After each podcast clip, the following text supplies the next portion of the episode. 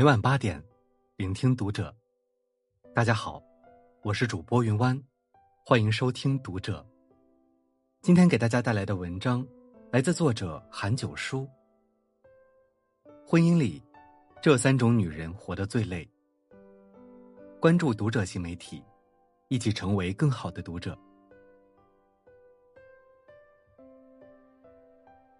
男女之道在于阴阳调和。婚姻里的夫妻相处讲究平衡，一旦失衡，便会引发冲突。几乎每一段婚姻，妻子都是付出更多的一方，但有时，付出的越多，却活得比谁都累。觉得自己累，可能是自己还未能完全理解婚姻的意义。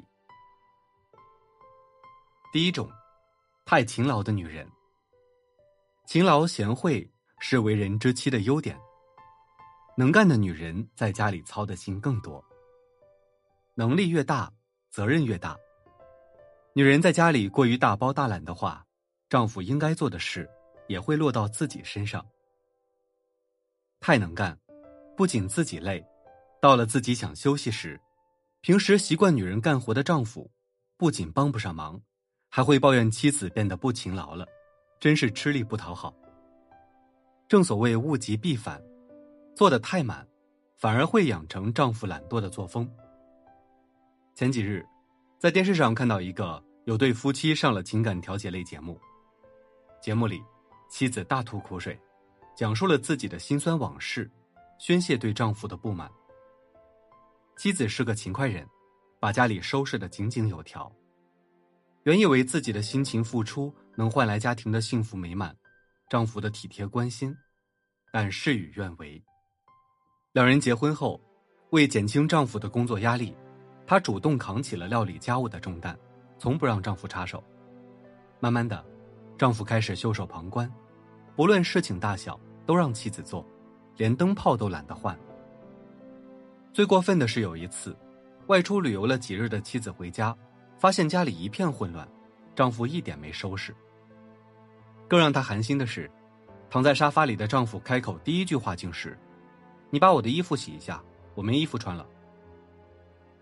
月满则亏，水满则溢。婚姻倘若只有单方面的付出的话，便会失衡。双方的共同经营才是平衡之道。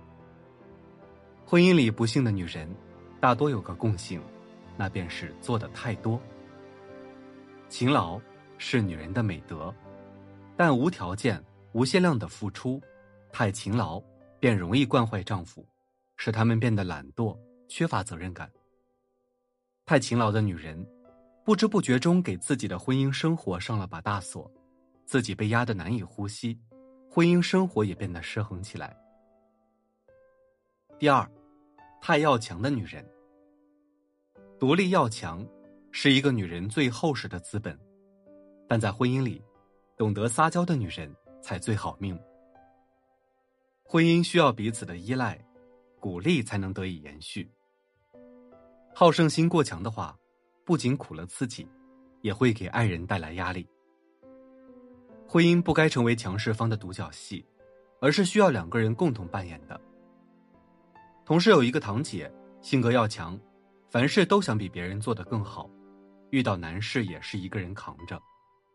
她婚后仍然性格不改，大量时间用在工作上。她与丈夫之间本来交流就少，加上她有心事只会压在心里，丈夫好心询问，她靠几句“没什么，和你没关系”便打发了。丈夫一腔热情遭此冷遇，两个人渐行渐远。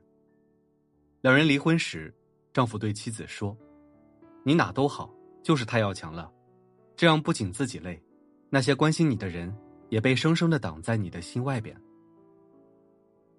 做人如山，容万物；做人如水，知进退。高明的女人是外柔内刚的，尤其在婚姻里，需少几分强势，而多几分柔软。懂得倾听伴侣的心声，对爱人的付出，多一份感激。第三，太省的女人。女人太省，省下的不是钱。而是一个廉价的人生。勤俭节约是美德，但太省便是抠了，而且会使家庭生活质量下降。对孩子未来的投资不能省，对家庭生活必需品不能省，对提高家庭生活乐趣的钱不能省。对钱的态度要有进有出，才能在享受生活同时有挣钱的动力。只进不出的话，会成为一个守财奴。网上有这么一则新闻。黄女士与丈夫结婚多年，孩子正读小学，班里成绩中等。为了孩子成绩能迈向上游，丈夫决定帮孩子找名师补习。但妻子看到该补习班的收费较高时，打起了退堂鼓。她对丈夫说：“孩子现在成绩虽然不是上游，但也算可以，不至于掉队，不必过于着急。再说，小学阶段他自己便可以辅导，不必花这么多钱补习。”不合算，不值得。丈夫听了说：“小学是关键时期，这时不加把劲，便考不上好的中学，后面好的大学更不必说了。所以此时不给孩子投资，等后悔便太晚了。”妻子还是觉得收费太贵，两人僵持不下，发生了争吵。孩子的教育像是生活中的生活必需品，是不能省的。妻子的这种说法，既是对孩子未来的不负责，又在丈夫心里留下了不懂孩子教育的印象，夫妻难免失目。勤俭持家不是凡事都省，而是花钱合理，能把钱花在刀刃上。花钱合理，不抠门，不挥霍，把握花钱的度衡，才是勤俭持家的智慧，家庭才会兴旺起来。不可因过度消费使家败。亦不可因过于节省而使家庭不睦。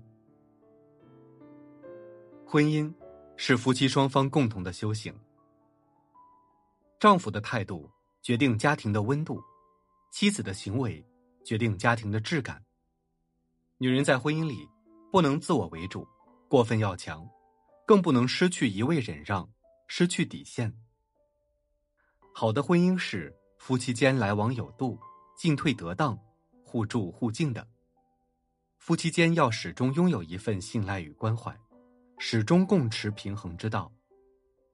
婚姻是女人的第二次生命，经营得当，自会收获精彩成果。好了，今晚的文章就分享到这里，感谢您的收听。如果您喜欢这篇文章，不要忘了在下方点赞哦。我是云湾。